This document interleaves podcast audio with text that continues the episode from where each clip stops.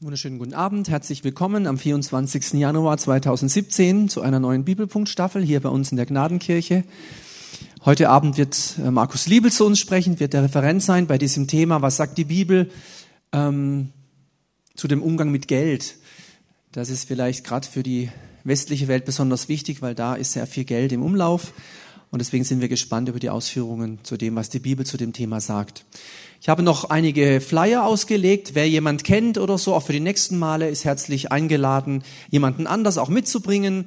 Wir können vielleicht noch kurz die nächste äh, Folie uns anschauen. Da stehen auch noch mal die Themen drauf bis zum 18. Juli. Also da ist anderes Wetter wie heute.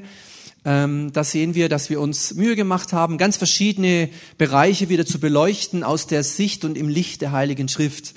Das ist uns sehr wichtig, was die Bibel zu diesen ganzen Themen sagt. Man kann es nochmal hier angucken. Auf den Flyern steht es auch nochmal drauf. Ähm, ja, wir haben da versucht, wirklich ganz verschiedene Dinge mit reinzupacken. Es ist in der Regel alle zwei Wochen. Es gibt mal ein paar kleine Unterschiede, wenn es bei den Ferien und so ist. Deswegen haltet euch bitte an das, was im Flyer steht oder auch im Internet dann.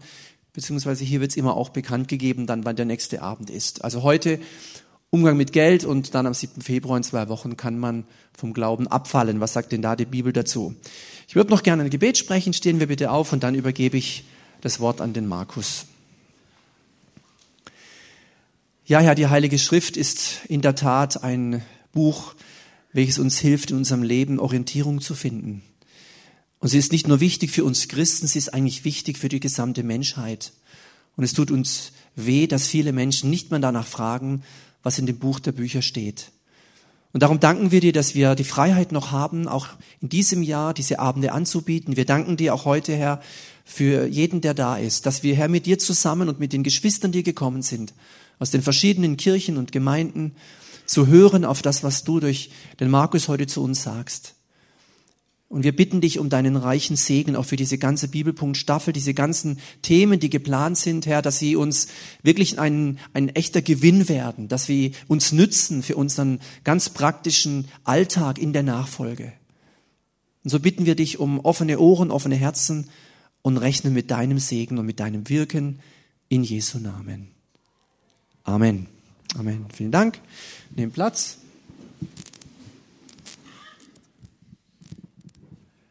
Einen wunderschönen guten Abend. Ich freue mich hier zu sein und heute Abend über dieses Thema zu sprechen, was die Bibel über Geld sagt. Ich könnte mir vorstellen, dass jeder so mit bestimmten Vorstellungen gekommen ist. Naja, ähm, ich könnte mir vorstellen, dass manche vielleicht mit der Erwartung gekommen sind, dass es heute primär darum geht, wie wichtig es ist zu geben und der Umgang mit dem Zehnten und so. Das könnte ich mir vorstellen, dass sich der ein oder andere das so gedacht hat. Darum wird es aber heute Abend nicht wesentlich gehen. Vielleicht kommen wir da auch noch ein bisschen drauf zu sprechen, sondern es geht ganz generell um den Umgang mit Geld. Denn die Bibel sagt noch viel, viel mehr zu diesem ganzen Thema als nur zur Frage, ähm, wie viel oder was man jetzt nun mal als Christ geben sollte. Das ist nämlich sehr, sehr interessant. Wir, ich weiß nicht, woran das liegt, in der westlichen Welt, zumindest in manchen Gemeinden ist das so, reden eigentlich nicht so gern über Geld. Ähm, das hat sicherlich auch seine Gründe. Aber in der Bibel ist das komplett anders. Also Jesus redet sehr offen zu diesen Dingen. In der Bibel werden diese Themen sehr offen angesprochen. Und das hängt damit zusammen, weil das eben sehr wichtig ist. Und wir werden dann auch sehen, warum. Als erstes mal ähm, ein paar kleine Vorbemerkungen. Also was sagt die Bibel zum Thema Geld? Ein paar Vorbemerkungen. Einmal eine ganz grundsätzliche Vorbemerkung ist die, dass wenn die Bibel über Geld spricht, ähm, müsste man zunächst mal sagen, dass Geld als allgemeines Zahlungsmittel eigentlich eher ein neuzeitliches Phänomen ist. Also zu biblischen Zeiten gab es jedenfalls, so wie wir das heute kennen, Geld eigentlich gar nicht. Das ist, war den Menschen völlig fremd. Vor allen Dingen auch mit Konto und so. Also in der Antike, zu biblischen Zeiten, gab es komplett andere Tauschmittel Zum Beispiel Naturalien, Getreide, Vieh und so weiter, auch Schmuck, Gold, Ringe, Kettchen, ähm, irgendwelche Gegenstände, die aus Edelsteinen und aus Edelmetallen hergestellt wurden, Steine, sogar Muscheln. Das alles diente als Tauschmittel. Also hatte im Grunde genommen die Funktion in gewisser Hinsicht, die bei uns Geld hat. In manchen Notzeiten ist das genauso. Auf dem Schwarzmarkt, wo dann auch Geld nicht mehr zählt, da wird dann eben halt mit anderen Mitteln getauscht, mit anderen Mitteln sozusagen gehandelt. Im Mittelmeerraum war man einigermaßen fortschrittlich. Da gab es schon einige Jahrhunderte vor Christus Münzen. Aber man darf sich das nicht so vorstellen wie mit unserem Geld, dass das sozusagen eine fest definierte Währung gewesen wäre oder so, sondern das ging in der Regel nach Gewicht. Und dann hat man eben geguckt bei den Münzen, nicht eine Münze, gut, hier und da haben sich dann auch so ähm, gewisse, sagen wir mal, ähm, ähm, Normen festgesetzt. Aber normalerweise war das je nachdem, wohin man kam, konnte die Norm dann auch schon wieder etwas anders sein. Wir lesen so in der Schrift recht viel von Münzen, insbesondere von Silberstücken, Silberstücke, Silberschäkel beispielsweise, aber auch Gold und Silber und andere. Der Begriff Geld stammt von dem altgermanischen Geld, das finden wir auch noch in dem Begriff Vergeltung beispielsweise oder Abgeltung im Sinne einer Gegenleistung. Einfach so mal ein wenig zur Begriffsgeschichte. Wenn wir biblisch an dieses Thema rangehen, geht es eigentlich um die Frage nach dem Besitz. Das ist der entscheidende Punkt. Das heißt, wie gehen wir mit dem um, was wir haben, was Gott uns gegeben hat? Und dabei geht es übrigens nicht in erster Linie, das ist gar nicht so das erste Thema bei dem Ganzen, ähm, wie viel man davon jetzt abzugeben hätte, sondern wenn die Bibel von Geld spricht, dann meint sie erstmal das, was Gott uns schenkt. Also Geld ist erstmal eine Sache für uns, nicht für andere.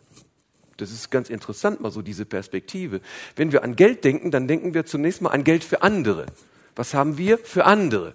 Oder so. Aber die biblische Perspektive ist erstmal, was gibt Gott eigentlich uns? Und dann kommt das nächste, wie geht es dann sozusagen weiter? Finde ich eine ganz interessante Perspektive. Geld an sich, so wie wir das heute kennen, und insofern kann man auch von der Bibel her das sicherlich auf Geld und gegenwärtige Situationen sehr gut übertragen, hat im Prinzip nichts anderes als die Funktion eines Tauschmittels. Wie in anderen Kulturen früher Muscheln hatten oder so, nicht? Oder auch eines verbuchten Wertes. Also es geht immer um den Gegenwert. Konto und so weiter ist ja sogar die Diskussion ähm, komplett äh, bargeldloses Zahlungsmittel und so. Nicht? Das sind dann nochmal andere ethische Fragen, die ja auch eine Rolle spielen natürlich. Nicht, wie man damit umzugehen hat und ob es da auch endzeitliche Perspektiven gibt, die man damit in Betracht ziehen kann. Nicht wahr? Ähm, aber grundsätzlich geht es hier bei diesem Geld und bei diesem Thema um den Wert. Also das, was wir sozusagen haben an Dingen, ähm, mit denen wir leben können, wo man sich irgendwas von kaufen kann, was uns Wohlstand und Wohlergehen sozusagen beschert. Die Hinwendung zu Gott bedeutet in diesem Zusammenhang ganz konkrete Schritte. Das heißt also, wenn ein Mensch sich zu Jesus hinwendet, zum Glauben, zur Bibel, dann bedeutet das auch, dass das zu tun hat mit dem, was er hat. Das fängt an bei der Sichtweise. Ich habe die Dinge nicht nur einfach so zufällig, sondern ich habe sie, weil sie mir gegeben sind. Das ist immer ein großer Unterschied in der Perspektive. Nicht ich habe mir was zusammen gesammelt, gerafft und so. Aus menschlicher Perspektive ist das sicherlich auch so. Aber dahinter steht immer die Idee, da ist ein größerer, der mir etwas gibt. Der Begriff des Segens. Da werden wir dann auch noch drauf zu sprechen kommen. Auf jeden Fall, wenn wir Jesus nachfolgen, hat das auch zu tun mit unserem Geld. Oder allgemeiner gesagt, mit unserem Besitz, mit dem, was wir zur Verfügung haben, worüber wir, so könnte man auch sagen, über das, über die Güter, über die wir sozusagen Verfügungsgewalt haben, mit denen wir machen können, was wir für richtig halten. Damit geht einher, also mit der Hinwendung zu Jesus, die Hinwendung zu seinem Willen. Und das bedeutet auch, mit Blick auf den Besitz, Besitz danach zu fragen, wie sieht Gott die Dinge eigentlich? Und das ist im Wesentlichen heute Abend unser Thema. Erstens einmal, möchte das anhand von sieben Überschriften oder an sieben Hauptthemen mal festmachen und entfalten das Ganze. Das allererste und grundlegende ist, dass von der Schrift her Besitz und Wohlergehen und Wohlstand als Segen verstanden wird. Ganz generell. Also Besitz und Wohlstand ist nichts Böses, ist nichts Übles, sondern wird von der Schrift her ganz generell verstanden als Segen von Gott. Also Ertrag und wirtschaftliches Wohlergehen als Segen von Gott, das beginnt schon bei der Schöpfung. Ganz am Anfang. Da gab es zwar noch keine Silbermünzen, aber da heißt es, und Gott segnete sie und sprach zu ihnen, seid fruchtbar und mehret euch und füllt die Erde und macht sie euch untertan und herrschet über die Fische im Meer und über die Vögel unter dem Himmel und über das Vieh und über alles Getier, das auf Erden kriecht. Und Gott sprach, seht da, ich habe euch gegeben alle Pflanzen, die Samen bringen auf der ganzen Erde und alle Bäume mit Früchten, die Samen bringen, zu eurer Speise. Also von der Schöpfung her, die Schöpfung ist uns gegeben, dass wir sie nutzen können. Und die Dinge, die wir haben, auch das, was wir Wohlstand nennen, kommt ja aus der Schöpfung, sind ja Dinge, die in irgendeiner Weise aus der Schöpfung kommen. Die kommen ja nicht aus dem Universum. In diese Richtung auch 1. Mose 2, Vers 16. Und Gott der Herr gebot dem Menschen und sprach, du darfst essen von allen Bäumen im Garten. Also die speziellen jetzt noch die paradiesische Situation. Das, da ist ein geistliches Grundprinzip dahinter, was man übertragen kann, nämlich das heißt, wir dürfen Dinge dieser Erde genießen, gebrauchen. Herrschen bedeutet hier nicht, die Schöpfung zerstören. Da kommen dann noch andere ethische Fragen hinein, nicht Natur, Technik, ähm, wie weit und, und auf welche Kosten geht Wohlstand und, und wo sind hier ethische Grenzen. Also, was war das?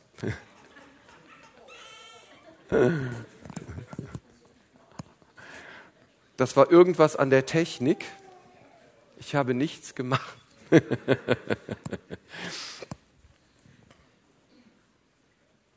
Dieser Gedanke zieht sich durch die Schrift durch, nämlich immer dann, wenn die Beziehung mit Gott da ist. Also der Begriff des Segens hat ganz stark zu tun in der Bibel mit dem Begriff der Beziehung mit Gott. Oftmals sogar darüber hinaus, dass Gott sogar segnet, Menschen segnet, ohne dass sie eine Beziehung mit ihm haben. Das gibt es tatsächlich auch dass er die Sonne scheinen lässt und regnen lässt über Gerechte und Ungerechte beispielsweise. Aber dann im Speziellen, wir machen jetzt mal große Schritte, weil sonst kämen wir unmöglich mit einer Bibelpunktstunde zurecht. Der Segen der Ehrerbietung Gottes. 5. Mose 28 beispielsweise. Da heißt es, gesegnet wird sein die Frucht deines Leibes, der Ertrag deines Ackers und die Jungtiere deines Viehs, deiner Rinder und deiner Schafe. Gesegnet wird sein dein Korb und dein Backtrog. Das heißt, wenn du dich an den Herrn wendest, dann wird er dich segnen. Das ist mal eine ganz interessante Geschichte.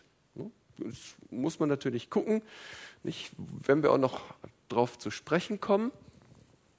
Ein Wohlstandsevangelium in dem Sinn kennt die Schrift nämlich nicht. Aber gehen wir mal Schritt für Schritt. Und da sehen wir einige Beispiele, zum Beispiel Hiob, nicht? wo Gott mit Gütern und mit Habe segnet. Ich habe jetzt mal dieses eine Beispiel aus Zeitgründen rausgenommen. Es gibt noch mehr Beispiele in der Bibel.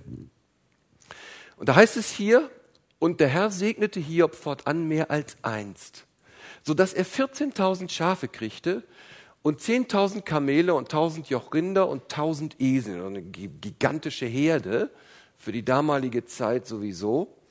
Und er bekam sieben Söhne und drei Töchter und nannte die erste Jemina, die zweite Kezia, die dritte Keren Happuch. Und es gab keine so schönen Frauen im ganzen Lande wie die Töchter Hiobs. Ist auch ein Segen Gottes. Und ihr Vater gab ihnen Erbteil unter ihren Brüdern.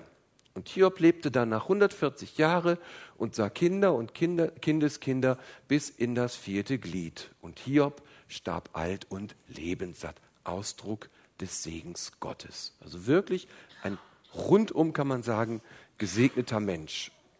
Hat ja auch diese tiefe Leiterfahrung durchgemacht, ist bei dem Herrn geblieben und Gott hat ihn gesegnet. Im Neuen Testament, da muss man ein wenig gucken, weil das hier nicht so stark hervorgehoben wird, aber da finden wir auch Beispiele, zum Beispiel Lydia, die Purpurhändlerin. Purpur war ein äußerst wertvolles Material in der damaligen Zeit, äußerst wertvoll.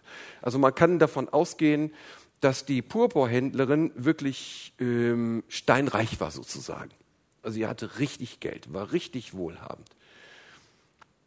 Von Theophilus wird das Gleiche gesagt. Das ist ja derjenige, für den Lukas anlässlich ursächlich mal das Lukasevangelium wie auch die Apostelgeschichte geschrieben hat.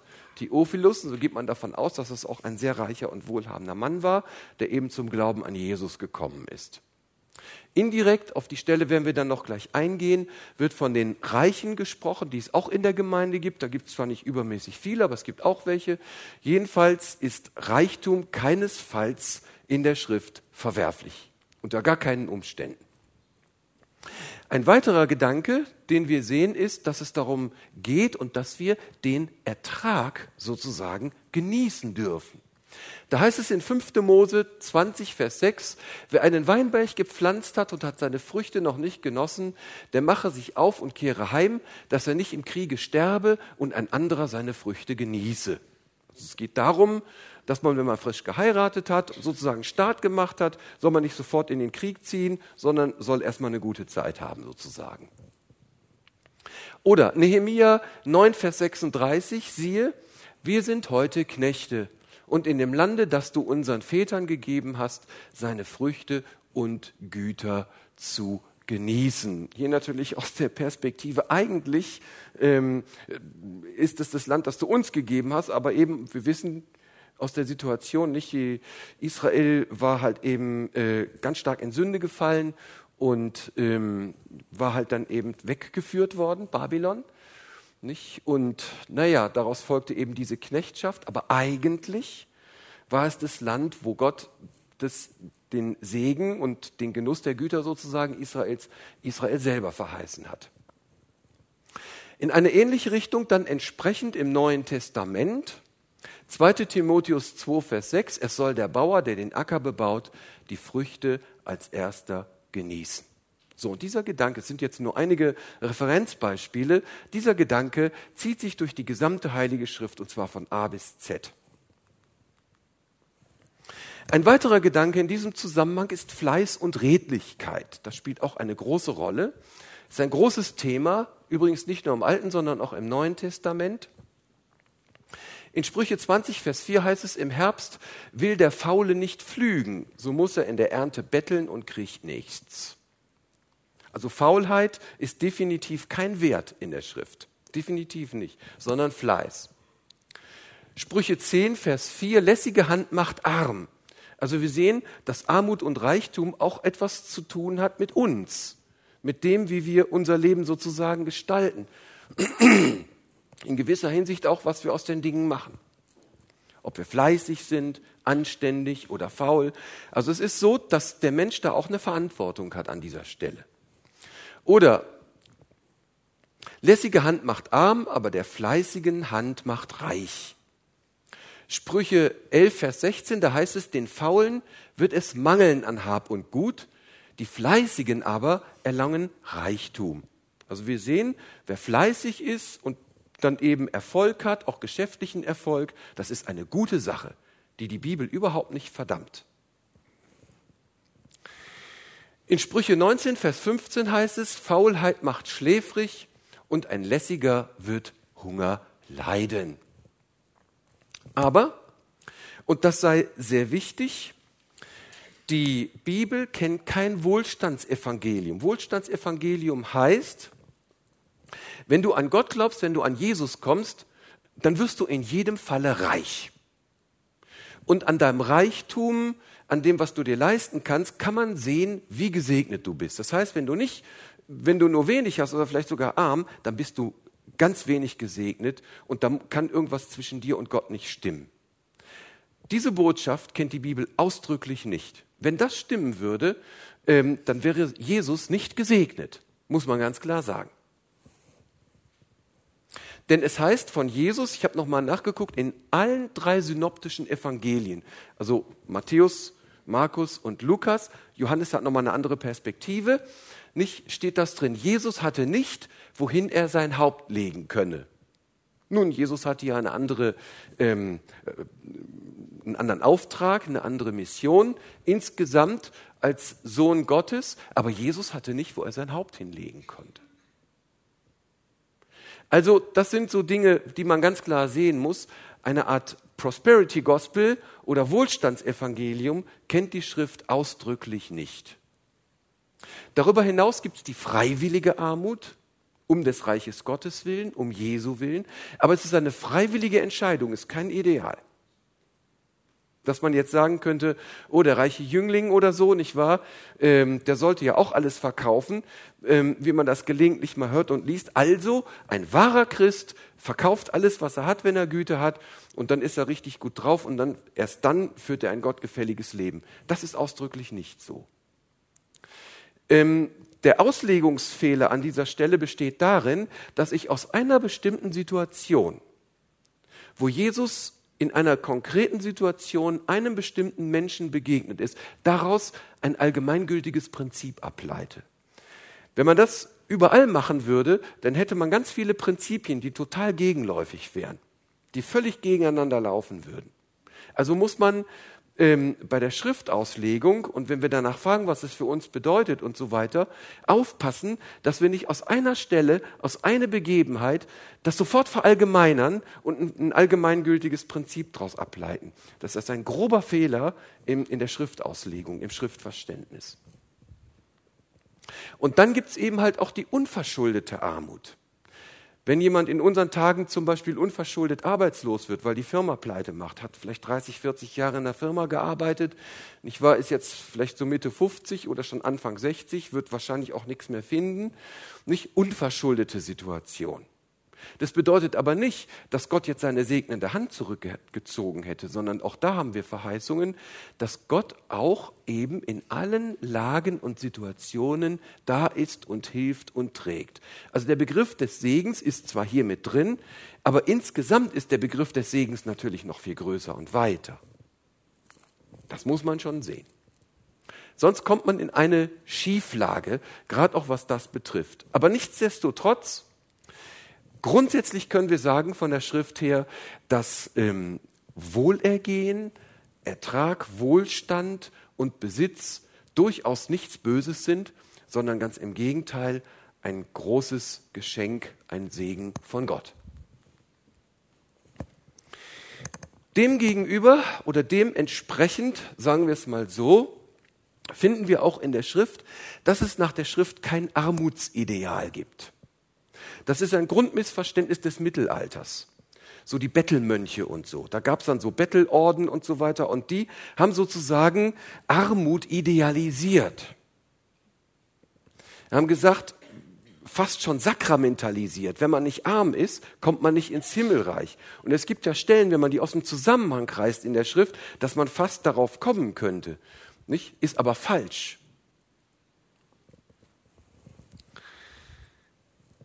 Die Schrift kennt kein Armutsideal. Das Gebot etwa, du sollst nicht stehlen oder auch du sollst nicht begehren, schützt Eigentum. Es wäre völlig unsinnig, wenn es kein Eigentum geben würde, denn dann bräuchte Gott nichts zu schützen.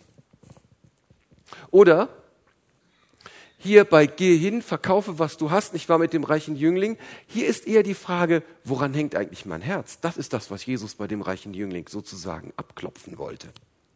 Woran hängt unser Herz? Und das ist natürlich dann auch noch eine Frage, nicht die hier eine große Rolle spielt, nicht ähm, setzen wir auf Reichtum, hängen wir da unser Herz dran, dann kann Reichtum, Geld und Habe zum Götzen werden. Das Thema Mammon. Du kannst nicht Gott dienen und dem Mammon. Davon später mehr. Die Unterschiede an Besitz und wirtschaftlichem Wohlergehen, also dass manche Menschen mehr haben, manche Menschen weniger, manche Menschen vielleicht sogar viel mehr und andere Menschen tatsächlich viel weniger, werden in der Schrift als innerweltliche Gegebenheit gesehen. Es ist so, es wird immer Arme geben und, und Reiche gibt es auch. Nur die Frage ist eben, wie geht man in dieser Situation um? Damit kommen wir zum zweiten. Das ist der zweite Aspekt, den wir in der Schrift sehen, nämlich den äh, Begriff der sozialen Verantwortung, wobei der so natürlich nicht in der Bibel steht, weil das ein neuzeitlicher Begriff ist. Aber von der Sache her kommt das in der Bibel selbstverständlich vor. Im Alten Testament schon, ganz am Anfang, bei Israel, was ist das immer? Ähm, das Grundgebot der Armenfürsorge. 5. Mose 15, Vers 11, da heißt es, es werden alle Zeit Arme sein im Lande. Darum gebiete ich dir und sage, dass du deine Hand auftust deinem Bruder, der bedrängt und arm ist in deinem Lande. Sagt Gott als Gebot. Das heißt, du sollst dem Armen helfen. Und da wird gar nicht danach gefragt, warum der arm ist. Ich meine, da kann es ja unterschiedliche Gründe geben. Wenn jemand arm ist, dann muss dem erstmal geholfen werden. Punkt. Ganz einfach. Und dann kommt das nächste. Da muss man gucken, welche Dinge, welche Schritte müssen vielleicht im Leben, welche Dinge müssen geändert werden, vielleicht auch an Einstellungen und so weiter. Aber wenn jemand arm ist und bedrängt und wirklich Armut leidet, dann muss erstmal geholfen werden. In 3. Mose 23, Vers 22, das sind jetzt nur auszugsweise ein paar Stellen, es finden noch viel, viel mehr Stellen. Wenn ihr aber euer Land aberntet, so sollt ihr nicht alles bis an die Ecken des Feldes abschneiden, auch nicht Nachlese halten, sondern sollt es den Armen und Fremdlingen lassen. Ich bin der Herr, euer Gott. Also hier haben wir schon sehr frühe Formen, sozusagen, man könnte schon fast sagen, von institutionalisierter Armenfürsorge. In 5. Mose 15 heißt es sogar, es sollte überhaupt kein Armer unter euch sein. Denn der Herr wird dich segnen in dem Lande, das dir der Herr dein Gott zum Erbe geben wird, wenn du nur der Stimme des Herrn deines Gottes gehorchst und alle diese Gebote hältst, die ich dir heute gebiete, dass du danach tust. Also wir sehen, Gott möchte, dass Armut bekämpft wird dass man dagegen angeht, dass man das nicht hinnimmt, weil Gott nimmt es auch nicht hin. Und aber er gibt uns eben, da ist unsere menschliche Verantwortung eben, dass wir entsprechend mit den Dingen umgehen und ähm, hier ähm, danach schauen, wie man Armut bekämpfen kann. Sehr interessant auch Jesus, nicht? Was ihr getan habt, einem von diesen meinen geringsten Brüdern, das habt ihr mir getan. Das heißt, auch Jesus, und das überrascht auch nicht, identifiziert sich mit dieser Linie, die wir vom Alten Testament her sehen. Was allerdings auch nicht heißt, das wäre auch wieder eine theologische Einseitigkeit in der Auslegung, ähm, dass Jesus nur für die Armen da wäre. Das ist Unsinn. Aber es hat eben auch für die Armen da. Und er sagt, den Armen soll man helfen. Und wer den Armen hilft, dient mir sozusagen. Ein großartiger Gedanke. Das ist das Gebot der Nächstenliebe letztlich. Nicht? Du sollst Gott und deine Nächsten lieben wie dich selbst. Also Nächstenliebe ist ja nicht nur, dass man jetzt Sympathien für irgendeinen anderen hat, sondern das Gebot der Nächstenliebe bedeutet immer die ganz praktische Hilfe. Barmherziger Samariter und so. Ein weiterer Begriff ist der Begriff des Teilens in diesem Zusammenhang. Man muss sich ja fragen, wie geschieht das? Wie kann man der Armut begegnen? Da sehen wir den Begriff des Teilens. Ich habe hier mal Jesaja 58 rausgezogen, weil der relativ bekannt ist. Nicht wahr? Brich dem Hungrige dein Brot und dem Elend ohne Obdach sind, führe ins Haus. Wenn du einen nackt siehst, so kleide ihn und entzieh dich nicht deinem Fleisch und Blut. Ähnlich 1 Timotheus 6, Vers 17, da heißt es, den Reichen in dieser Welt gebiete, dass sie nicht stolz seien, auch nicht hoffen auf den unsicheren Reichtum, sondern auf Gott, der uns alles reichlich darbietet, es zu genießen. Also wir sehen das auch wieder beides drin. Auch der Reiche, der, der etwas hat, darf das genießen. Das ist überhaupt kein Problem für Gott. Aber eben, dass sie Gutes tun, reich werden an guten Werken, gerne geben, behilflich sein, sich selbst einen Schatz sammeln als guten Grund für die Zukunft. Nicht Motto und Rost zerfressen sie, sondern Schatz bei Gott damit sie das wahre Leben ergreifen. Also beides ist drin. Teilen, genießen, teilen, Armut bekämpfen. Soziale Verantwortung. Und ein weiterer Gedanke, den ich sehe, ist das Erlassjahr. Das ist jetzt hier nochmal institutionalisiert, so sagen wir, also eine Struktur drin. Da heißt es vom Erlassjahr, da soll ein jeder von euch wieder zu seiner Habe und zu seiner Sippe kommen. Das heißt, aus welchen Gründen man immer, sagen wir mal, ähm, vor die Wand gefahren ist, wirtschaftlich oder sonst mit seinem Leben, da ist die Idee der zweiten Chance drin. Es gibt immer wieder eine zweite Chance. Und das finde ich großartig. Und das hat Gott sozusagen strukturell eingebaut in den Rhythmus der Zeit. Im Neuen Testament haben wir das entsprechend mit dem Begriff der Nächstenliebe und ein Begriff, der auch ein neuzeitlicher Begriff ist, der Begriff der Solidargemeinschaft. Solidargemeinschaft, das ist sozusagen die organisierte Armenfürsorge, wie wir sie in der Urgemeinde sehen. Dahinter steckt das Prinzip der Solidargemeinschaft. Übrigens, unser ganzes westliches, das wir schätzen, ähm, Fürsorgesystem baut im Grunde genommen auf diesem urchristlichen Gedanken der Solidargemeinschaft auf. Krankenversicherung, all diese Dinge der Fürsorge. Das ist ein zutiefst christlicher Gedanke, den es meines Wissens auch in keiner anderen Kultur so gibt, als wie in der christlichen. Eine strukturierte Fürsorge für Menschen, die in Not geraten sind. Organisierte Armenfürsorge. Und hier hat das seinen Anfang genommen. Da wurde das so initiiert. Ein drittes. Verantwortliches Wirtschaften. Verantwortliches Wirtschaften. Zum verantwortlichen, also zum Umgang mit Besitz und Geld, also den Gütern, die wir zur Verfügung haben, gehört verantwortliches Wirtschaften. Und eins der Grundprinzipien für verantwortliches Wirtschaften ist das Prinzip der Nachhaltigkeit. Das ist ein zutiefst biblisches Prinzip des Umgangs mit den Dingen. Ressourcen schonen. Ich habe hier mal eine Stelle rausgezogen, an der das schön deutlich wird. 3. Mose 19, Vers 23. Da heißt es, wenn ihr in das Land kommt und allerlei Bäume pflanzt, ist ja was, aktiv sein, Wirtschaft, etwas anpflanzen, etwas äh, gestalten für wirtschaftlichen Ertrag, von denen man isst, so lasst ihre ersten Früchte stehen. Das ist ganz interessant. Also nicht äh, Gewinnmaximierung um jeden Preis. Ganz interessant.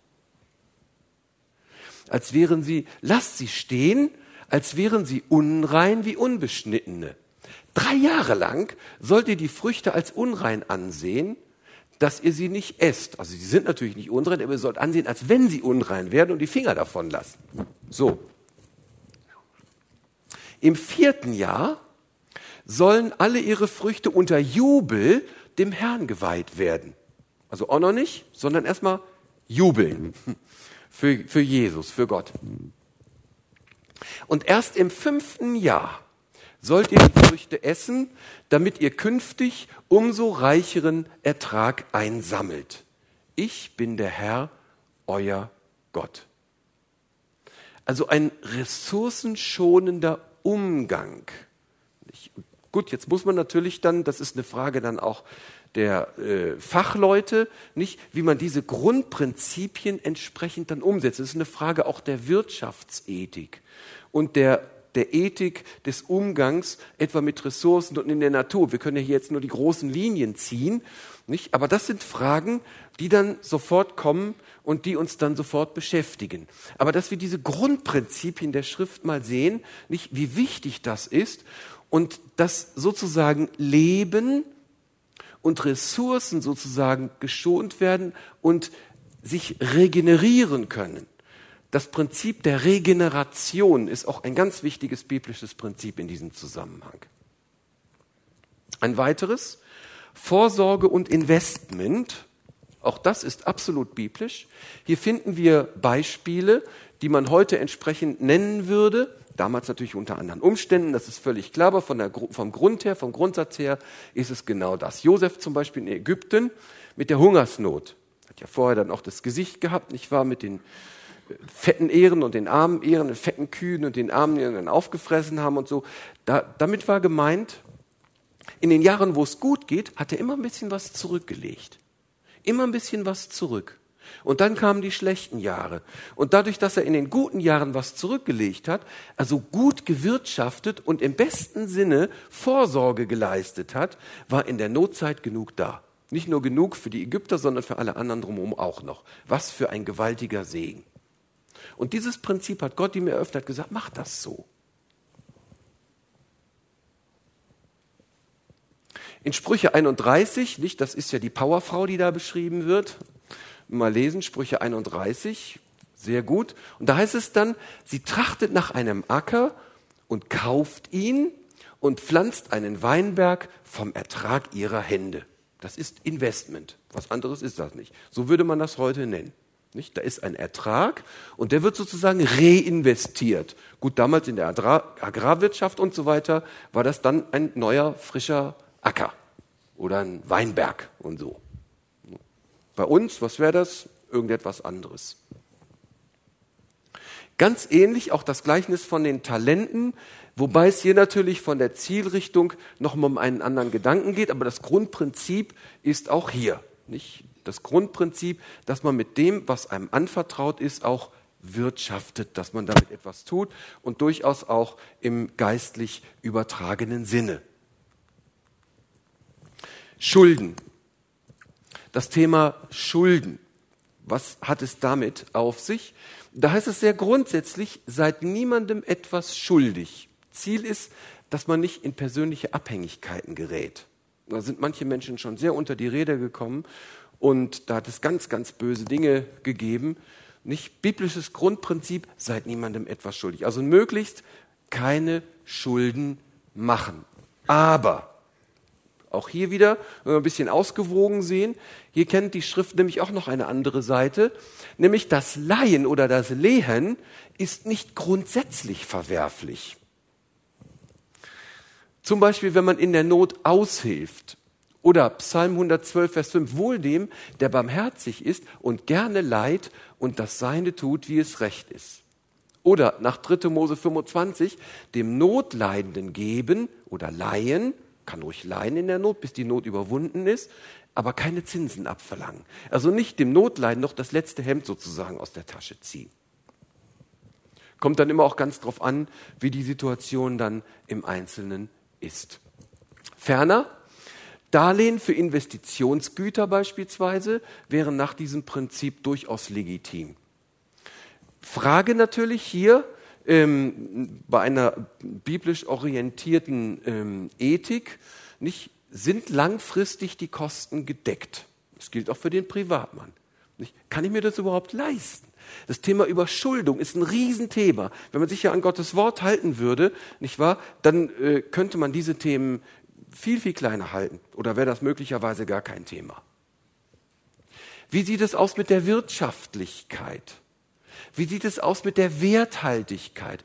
Man spricht ja auch von der Kosten-Nutzen-Abwägung. Ein gutes, im Prinzip urbiblisches Prinzip. Kosten-Nutzen-Abwägung. Wer einen Turm baut, überschlägt vorher die Kosten. Biblisches Prinzip. Und daraus folgt keine Schulden für kurzlebige Konsumgüter. Definitiv nicht. Das heißt also, für kurzlebige Geschichten, auch für Handy, Fernseher, für solche Geschichten keine Schulden machen. Entweder ich kann mir das leisten oder ich kann mir es nicht leisten. Punkt. Ganz einfache Geschichte. Weil es ist nicht lebensnotwendig. Da hängt letztlich nichts dran. Keine Schulden für derartige Dinge. Weil nämlich gerade das, was sich hier so eingeschlichen hat, auch in der westlichen Konsumwelt, nicht wahr? Ähm, alles irgendwie auf Pump, auf Pump, auf Pump und so weiter. Gut, das eine kleine Pump ist wenig, aber dann kommt ein kleines Pump und noch eins und noch eins und noch eins und dann sind die vielen kleinen Pümper sind dann plötzlich 500 Euro im Monat. So, und wenn ich aber nur 1500 oder so zur Verfügung habe, dann habe ich hinterher ein gewaltiges Problem, denn ich muss ja auch noch Miete zahlen und mir was zu essen kaufen. Also sehr, sehr vorsichtig mit solchen Geschichten. Das Grundprinzip dahinter ist, sorgfältig die Kosten überschlagen. Bevor ich eben ähm, etwas investiere oder mir ein Gut anschaffe, sorgfältig die Kosten überschlagen. Verantwortliches Wirtschaften, sehr wichtig. Verantwortung in der Wirtschaft, verantwortliches Wirtschaften. Das gilt für jeden in seinem Bereich. Dieses Grundprinzip kann man auf jede Form wirtschaftlichen Handelns im Grunde genommen ähm, übertragen und anwenden. Viertens in dem Zusammenhang die Warnung vor der Gier. Das ist ein ganz wesentliches Prinzip in der Schrift. Gier ist etwas ganz Zerstörerisches, wie wir gesehen haben, auch was, was katastrophale, auch universale Folgen haben kann. Und ich muss gar nicht erinnern an die Bankenkrise im Jahre 2008, die ist wesentlich ausgelöst worden durch Gier. Durch Gier in der Geschäftswelt. Im Neuen Testament ganz prominent hier die Versuchung Jesu, nicht wahr? Der Teufel verspricht alles, wenn man ihm huldigt. Nicht aus dieser Perspektive gibt's. Ja, also es, diese, diese falsche Sicht, dieses den Dingen dienen, in jedem Falle um jeden Preis haben und koste es, was es wolle, den Teufel tanzen lassen. Gier. Gier. Das ist böse. Das ist verwerflich. Und da sagt Jesus ganz klar, du kannst nicht zwei Herren dienen, das ist unmöglich. Du kannst nicht Gott dienen und dem Mammon. Matthäus 6, Vers 24. Das ist nicht möglich. Gier ist eine ganz, ganz tiefe Regung. Eine Regung, nicht wahr, die vom Teufel noch richtig schön angestachelt und aufgeheizt werden kann, sodass es hinterher nur noch um die Dinge geht und die Dinge zum Gott. Habsucht ist Götzendienst. Die Bibel kennt einen anderen Weg, nämlich den Weg der Genügsamkeit. Da heißt es in Hebräer 13, Vers 5, seid nicht geldgierig, und lasst euch genügen an dem, was da ist. Denn der Herr hat gesagt, ich will dich nicht verlassen und nicht von dir weichen. Hier haben wir noch mal unseren schönen Vers aus dem ersten Timotheus 6, 9 und 10, die da reich werden wollen, die fallen in Versuchung und Verstrickung und in viele törichte, schändliche Begierden, welche die Menschen versinken lassen in Verderben und Verdammnis. Denn Geldgier ist eine Wurzel alles Übels. Danach hat einige gelüstet und sie sind vom Glauben abgeirrt und machen sich selbst viel Schmerz. Nichts dagegen, dass man Geld verdient, nichts dagegen, dass man fleißig ist, nichts dagegen, dass man Wohlstand erwirtschaftet. Aber wenn es nur noch darum geht, wenn das einzige Ziel im Leben ist, diese Ausrichtung auf das Materielle und meine Yacht muss noch größer sein das ist ja unfassbar. Und nur noch um dieses Vergleichsdenken, diese Schickimicki-Geschichte da, nicht wahr? Was hat der? Und dann guckt man in die Schilder rein und wehe, das passt nicht so vom, vom Label und Logo und was weiß ich nicht noch alles. Wenn das das Thema ist, dann diene ich dem Mammon. Und dann geschieht genau das, von dem Jesus und von dem die Bibel hier spricht. Wo diese Gier mich leitet wie gesagt, da ist beides. Ertrag erwirtschaften, kein Ding. Wohlstand, kein Ding. Kann noch vieler, kein Ding. Aber wenn das sozusagen das Zentrum ist, wenn es nur darum geht, dann haben wir den Weg des Glaubens verlassen. Das ist völlig klar. Das hat mit Bibel und biblischer Ausrichtung dann und mit dem, so wie Gott sich die Dinge vorstellt, nichts mehr zu tun. Weil dann danke ich Gott auch nicht mehr sondern dann geht's, dann, dann bin ich beherrscht von Gier und Neid. Die Schwester, die, die, Neid ist ja eine Schwester der Gier letztlich. Fünftens, Geld und Staat, Obrigkeit. Auch das ist ein Bereich, der in der Bibel deutlich angesprochen ist, nämlich im Bereich Steuern und Abgaben. Auch das kennt die Schrift natürlich. Und naja, wie soll man sich da jetzt nun verhalten? Nicht jetzt ist Januar, jetzt werden dann so langsam wieder die Steuererklärungen fällig. Naja, meine mache ich erst immer deutlich später, muss ich schon zugeben. Äh, bis man die Unterlagen so alle zusammen hat und so. Ist ja auch egal. Im Alten Testament heißt es ganz klar, ihr wollt einen König, also gut, ihr kriegt einen König, aber dann müsst ihr ihm auch Steuern zahlen. Fertig. Das ist der sogenannte Königszehnte. In 1 Samuel 8, 15 folgende, der sogenannte Königszehnte. Der war ursprünglich von Gott gar nicht vorgesehen. Aber Israel wollte in jedem Fall einen König haben, also gut, dann wird auch der Königszehnte fällig. So einfach ist das. Jedem König mussten Steuern und Abgaben errichtet werden. Und das war dann auch in Ordnung so. Dann sollte das auch so sein. Auch dieser Gedanke findet sich selbstverständlich wieder im Neuen Testament. Steuer, wem Steuer gebührt. Das bei Jesus schon nicht war, wollten sie mal wieder reinlegen. Äh, wem gehört diese Münze? Soll man Steuer zahlen? Die Römer waren ja verhasst. Jesus guckt die an, was ist für ein Bild drauf? Das Bild vom Kaiser. Also gebt dem Kaiser, was dem Kaiser gehört, also was des Kaisers ist, und Gott, was Gott gehört. Auch das wieder in allen Evangelien drin. Genau in dieser Linie auch Römer 13, Vers 6, da heißt es, deswegen zahlt ihr ja auch Steuer. Da kommt noch mal eine ganz andere Dimension rein. Denn sie sind Gottes Diener, auf diesen Dienst beständig bedacht. So gebt nun jedem, was ihr schuldig seid, Steuer, dem die Steuer gebührt, Zoll, dem der Zoll gebührt. Wobei das nicht so Zollgrenzen waren, das waren mehr so Wegezölle. So muss man sich das, so Passierzölle waren das. Auf die Weise haben die Römer dann sozusagen ihr Geld eingenommen. Furcht, dem die Furcht gebührt, Ehre, dem die Ehre gebührt. Seid niemand etwas schuldig und so weiter, den, den Vers hatten wir ja schon. Also, es ist in Ordnung und sogar angesagt, dass wir als Christen ordentlich unsere Steuer bezahlen und hier auch Steuerehrlichkeit an den Tag hält. Also Korruption ist definitiv ähm, Sünde und kein biblischer Wert. Da gibt es auch noch Stellen, die habe ich jetzt aus Zeitgründen mal außen vor gelassen. Das kann man zu anderer Gelegenheit ja mal machen. Was sagt die Bibel zum Beispiel über Korruption? Das ist ja auch mal ein Thema. Sechstens,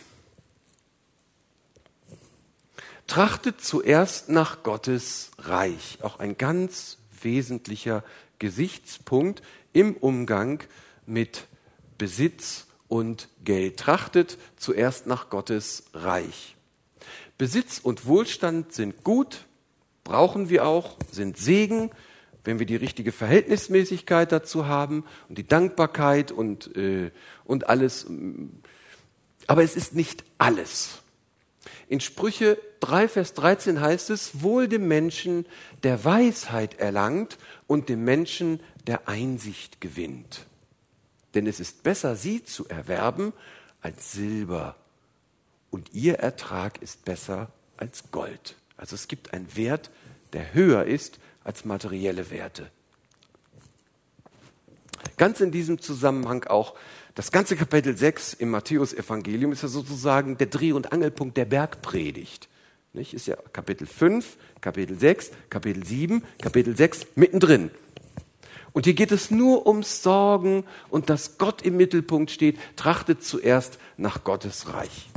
Gott versorgt die Vögel im Himmel und alles und so versorgt er auch euch. Lilien auf dem Feld, nicht wahr? Selbst Salomo in seiner ganzen Pracht war nicht so hübsch gekleidet wie sie. Paulus kennt beides. Philippa 4, Vers 12. Ich kann niedrig sein und kann hoch sein. Mir ist alles und jedes vertraut. Beides. Satt sein und hungern. Beides. Überfluss haben und Mangel leiden. Beides. Das heißt, dass ich auch mit einer gewissen Gelassenheit damit umgehen kann. Dass ich nicht denken muss, oh, ich muss jetzt irgendwie was halten. Ich habe jetzt die Tage auf einem Seminar, wo ich war, nicht äh, jemanden getroffen, der sagte, er hatte eine super Stellung bei Daimler, nicht äh, aus irgendwelchen Gründen hat er die dann nicht mehr und hat jetzt einen Job und da sagt er, verdiene ich eigentlich nur noch die Hälfte. Und sagt er, aber ist okay. Gott hat mich hingestellt, das ist der Platz, wo Gott mich hingestellt hat. Ich komme klar, ich komme über die Runden, verdiene jetzt deutlich weniger als vorher, aber es ist völlig in Ordnung. Also diese Haltung hat mir gefallen, muss ich sagen. Aber es ist ein Schritt zu sagen, ich verdiene jetzt nur noch die Hälfte. Das ist ein echter Schritt. Also nach oben ist ja immer gut, aber zurück, das ist immer noch ein Thema für sich. Paulus kennt das, beides. Ich kann jede Situation aus Gottes Hand. Ich vermag alles, der mich, durch den, der mich mächtig macht, Christus. Das ist hier gemein. Jede Situation aus Gottes Hand annehmen. Das ist gemein. Er segnet unser Tun. Er schenkt uns Ertrag unserer Arbeit. Durch Zuwendung in der Not kann das geschehen oder eben halt auch durch Fleiß unserer Hände. Siebtens, Geld und Lob Gottes. Das soll so der letzte Schwerpunkt sein an diesem Abend, Geld und Lob Gottes. An allererster Stelle steht hier in der Schrift der Dank an Gott. Nun danket alle Gott mit Herzen, Mund und Händen. Die Bibel ist voll in den Psalmen, in allen anderen Schriften, Gott zu danken, ihm einfach zu danken, danken für alles, für alles das, was er uns gibt, sogar dankbar in allem, also wenn ich jetzt nun wirklich etwas erleide oder so, dann muss ich Gott dafür nicht danken. Das ist ein Missverständnis. Aber ich kann ähm, dem Herrn trotz widriger Umstände danken. Es gibt immer noch Grund, den ich finden kann, dem Herrn zu danken. Alle gute Gabe und alle vollkommene Gabe kommt von oben herab von dem Vater des Lichts. Eine ganz fantastische Stelle, die das sehr schön auf den Punkt bringt, dieses biblische Prinzip. Ein weiterer Punkt in diesem Zusammenhang ist das Opfer. Das Opfer. Das Opfer, das Gott ehrt. Das Opfer, das Gott sozusagen etwas zurückgibt. Auch das finden wir in der Schrift vielfältig. Das heißt, ich habe etwas und die Perspektive ist, ich, habe das von Gott bekommen und Opfer bedeutet, ich gebe jetzt Gott was davon zurück als Dank. Als Zeichen der Dankbarkeit. auch als Zeichen der Abhängigkeit. Das fängt schon an mit der Erstlinge der Ernte. Das ist das 50-Tagsfest. Im Griechischen Pentekoste Hemera, deswegen heißen in, äh, auf Englisch die Pfingst auch die Pentecostals oder Pentecost, Pentecostal Churches, kommen aus dem Griechischen äh, Pentekoste Hemera, das ist der 50. Tag. Das heißt, ein Tag nach dem siebten Sabbat, also 49 Tage plus eins, am 50. Tage, deswegen Pentekoste, Herr Mera ist nämlich 50, ähm, sollte Gott nochmal ein besonderes Opfer gebracht werden. Die Erstlinge der Ernte, also so die ersten Früchte, die kommen, die gehören jetzt erstmal Gott. Hier übertragen auf die Mission, nicht? Hier werden die Erstlinge der Ernte für Gott eingebracht, die ersten Christen sind jetzt da, nicht? Aber das war ebenso der Sinn dieses Festes. Dann das Dankopfer natürlich zu bestimmten Zeiten, andere Opfer zu bestimmten Anlässen beispielsweise. Also jetzt nicht nur Opfer im Sinne, dass man in dem Sinn opfert, sondern auch in dem Sinn, dass man über das normale Maß hinaus etwas gibt. Dass man etwas beiträgt. Da haben sie den Schmuck gesammelt und alles Mögliche und, und Gold zusammengetragen beispielsweise, damit der Tempelbau vonstatten gehen konnte. Das heißt also, zu bestimmten Zeiten ja, hat die Gemeinde Israel und in der neutestamentlichen Gemeinde war das auch so, nochmal ganz besonders zusammengelegt und zusammengestanden. Aus dem, was Gott ihnen geschenkt hat. Geistliches Prinzip. Und was auch zu sehen ist, das Opfer ist zusätzlich zum Zehnten. Man kann nicht sagen, oh, ich habe ja jetzt schon den Zehnten gegeben, das ist jetzt mein Opfer. Das stimmt von der Schrift her so nicht. Der Zehnte ist der Zehnte und ein Opfer ist ein Opfer. Das sind zwei verschiedene Dinge. Nicht das Gleiche. Der Zehnte ist eigentlich gar kein Opfer. Der Zehnte ist der Zehnte. Opfer ist ein Opfer. Damit sind wir beim Zehnten. Ist logisch, dass es auch angesprochen wird. ist ja in der Bibel. Im Alten Testament diente der Zehnte zur Versorgung der sogenannten Diener am Wort, der Leviten. Weil die hatten nämlich kein eigenes Land, keine eigene Existenzgrundlage. Und das Prinzip ist, dass die im Schnitt genauso viel haben wie alle anderen. Das heißt also, wenn jetzt sozusagen elf Stämme den Zehnten geben und davon die Leviten, also praktisch den zwölften Stamm versorgen, und der seinerseits den Priesterzehnten gibt, also wieder ein Teil davon weg, dann kommt es unterm Strich ungefähr für alle auf selbe raus. Das Grundprinzip ist, dass der Lebensstandard für alle in etwa ähnlich sein sollte. Also, dass die Priester und Leviten, sagen wir mal, weder oben raus nicht exorbitante Reichtümer, aber auch nicht sozusagen exorbitant drunter. So im, im Schnitt normal. Und dieses Prinzip finden wir auch im Neuen Testament. In 1. Korinther 9 heißt es, wisst ihr nicht, dass die im Tempel dienen, das war im Alten Testament die Leviten und so, vom Tempel leben. Das war deren Lebensgrundlage, Einkunft sozusagen und die am Altar dienen, vom Altar ihren Anteil bekommen. So hat auch der Herr befohlen, dass die am Evangelium, die also das Evangelium verkündigen, sich vom Evangelium nähren sollen. Das heißt also, wer im Dienst des Wortes hauptamtlich unterwegs ist, soll genug bekommen, dass er davon leben kann. Soll sich vom Evangelium nähren. Das Prinzip des hauptamtlichen Dienstes. Völlig in Ordnung. Völlig korrekt. Dann Maleachi 3, Vers 7 bis 10. Da ist es auch nochmal, gerade so mit diesen Zehnten und so weiter. Ihr seid von eurer Väter, Väterzeit an immer da abgewichen von meinen Geboten und habt sie nicht gehalten. So bekehrt euch nun zu mir, so will ich mich auch zu euch kehren, spricht Yahweh Zebaoth, Luther der Herr Zebaoth. Ihr aber sprecht, worin sollen wir uns bekehren? Was ist los? Was haben wir, was, wo brennt's? Ist recht, dass ein Mensch Gott betrügt, wie ihr mich betrügt? Ihr aber sprecht, ja, womit betrügen wir dich? Na, mit dem Zehnten und der Opfergabe. Ja. Darum seid ihr auch verflucht. Starke Übersetzung von Luther.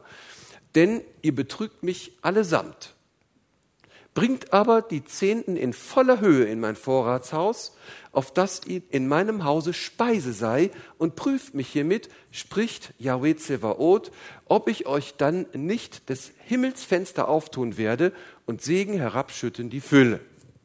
Prüft mich, sagt Gott, prüft mich, könnt mich prüfen. Ne? Also der zehnte Teil von allem, was uns zur Verfügung steht, gehört erstmal prinzipiell Gott. Das ist hier gesagt. Bringt den Zehnten in voller Höhe ein. Und das soll, wenn man das nicht macht, liegt man schlicht und ergreifend falsch. Das, ich, so ist das nun mal. Steht in der Bibel. Kann man nun gar nichts dagegen sagen. Neben dem Zehnten gibt es noch das Opfer und die freiwilligen Gaben. Aber der Zehnte ist sozusagen das Mindeste, was Gott möchte und das, was Gott zusteht. Gar keine Frage.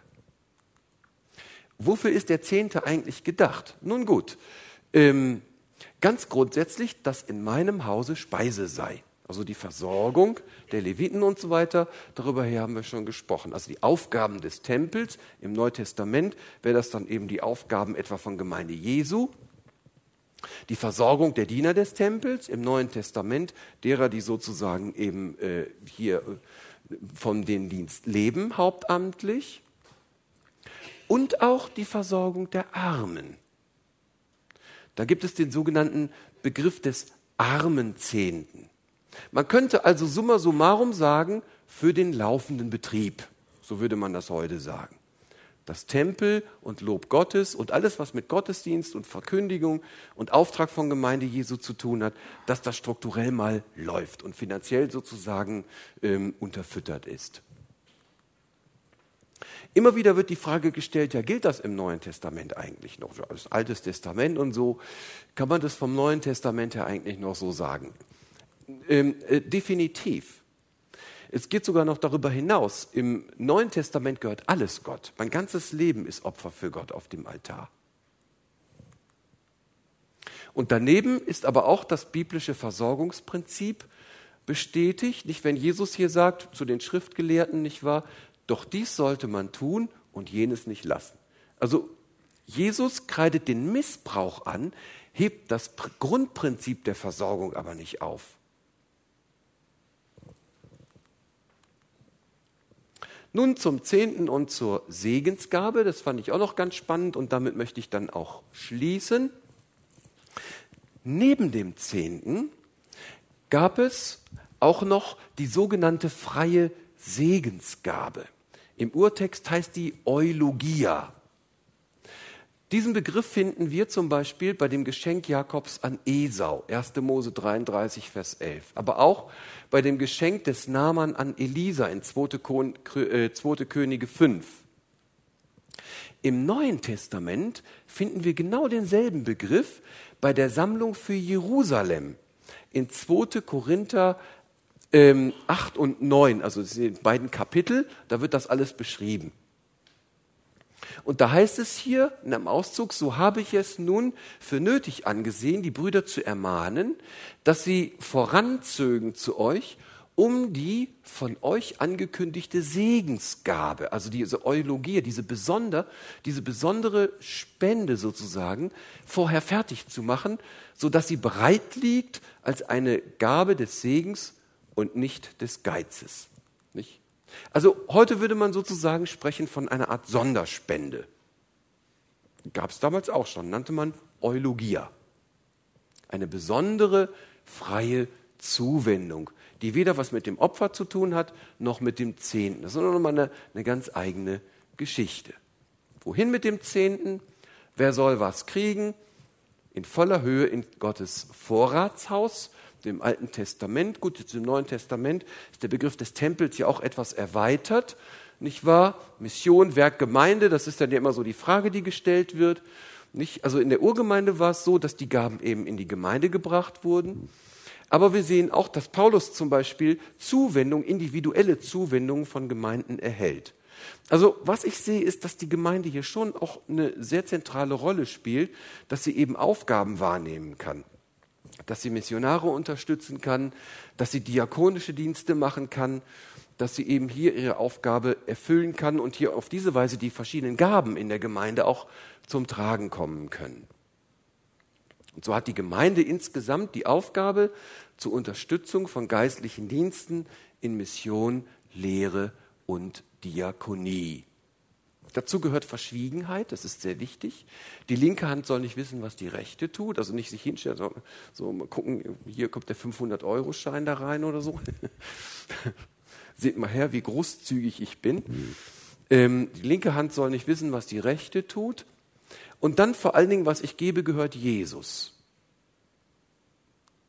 Das heißt also, im Grunde genommen, wenn ich das gegeben habe, ist es weg. Dann gehört das nicht mehr mir.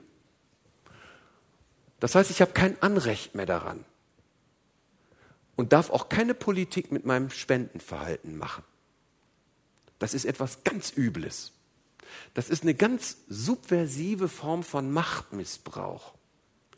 Und da ist vielleicht nicht jeder so gefährdet, aber jeder selber weiß, ob er an dieser Stelle gefährdet ist oder nicht.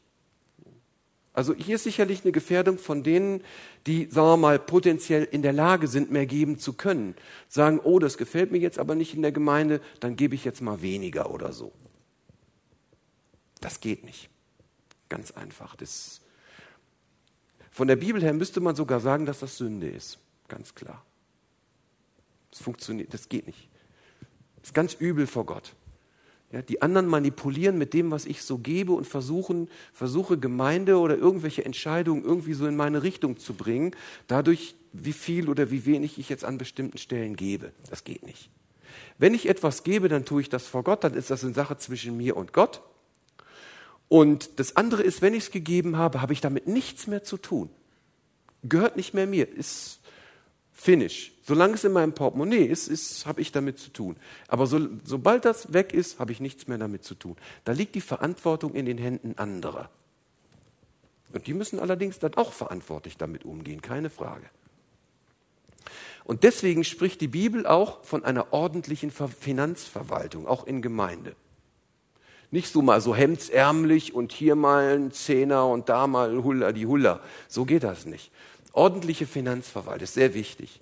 Da heißt es 2. Korinther 8, Vers 21, denn wir sehen darauf, dass es redlich zugehe, nicht allein vor dem Herrn, sondern auch vor den Menschen.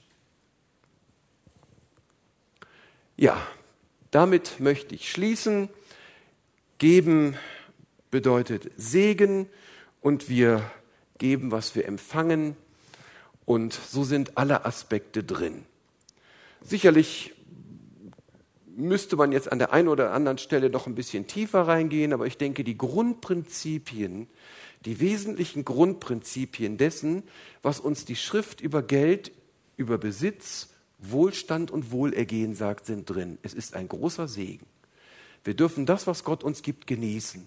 Ja, wir dürfen reich sein. Aber das bedeutet zugleich auch eine Verantwortung. Und dieser Verantwortung wollen wir uns stellen. Dann dürfen wir das genießen, sind aber auch nicht geizig. Nicht? Und dann eben die anderen Dinge, über die wir gesprochen haben. Und dann geben wir dem Herrn mit dem, was wir tun, sowohl, also auch genießen. Wenn ich ein gutes Essen genieße, darin kann ich Gott die Ehre geben. Da freut Gott sich. Lecker essen. Hm. Wunderbar. Aber dann eben halt auch teilen. In diesem Sinne wünsche ich Ihnen allen und euch noch einen schönen und gesegneten Abend. Amen und Finish.